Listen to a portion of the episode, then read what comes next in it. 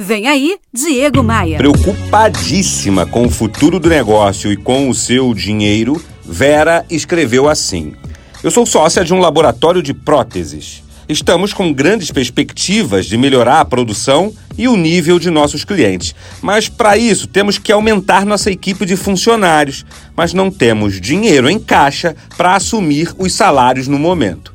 Eu devo pedir dinheiro emprestado no banco ou apostar no futuro e contratar os funcionários mesmo assim? E se o dinheiro não der? É, ser empreendedor, acima de tudo, pressupõe assumir riscos e aceitar a dor, a terrível dor das decisões. São tantas, né?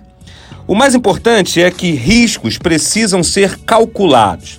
Por exemplo, se Vera já colocou no papel quanto precisa vender a mais para pagar essa ampliação no quadro de funcionários, ela está no caminho certo. Se não fez isso ainda, está no caminho errado.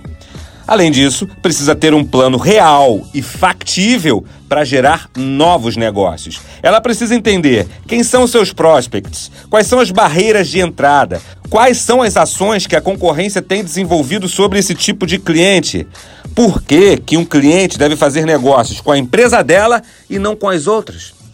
Eu sei que Vera escreveu querendo respostas e eu deixei várias outras perguntas que precisam ser respondidas antes de qualquer decisão. Mas se você acredita realmente que tem mercado para o seu negócio e já fez todas essas análises, bota fé e vai.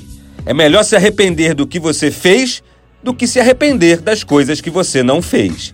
Portanto, se der errado, encare como aprendizado vale muito mais do que qualquer faculdade, do que qualquer formação teórica.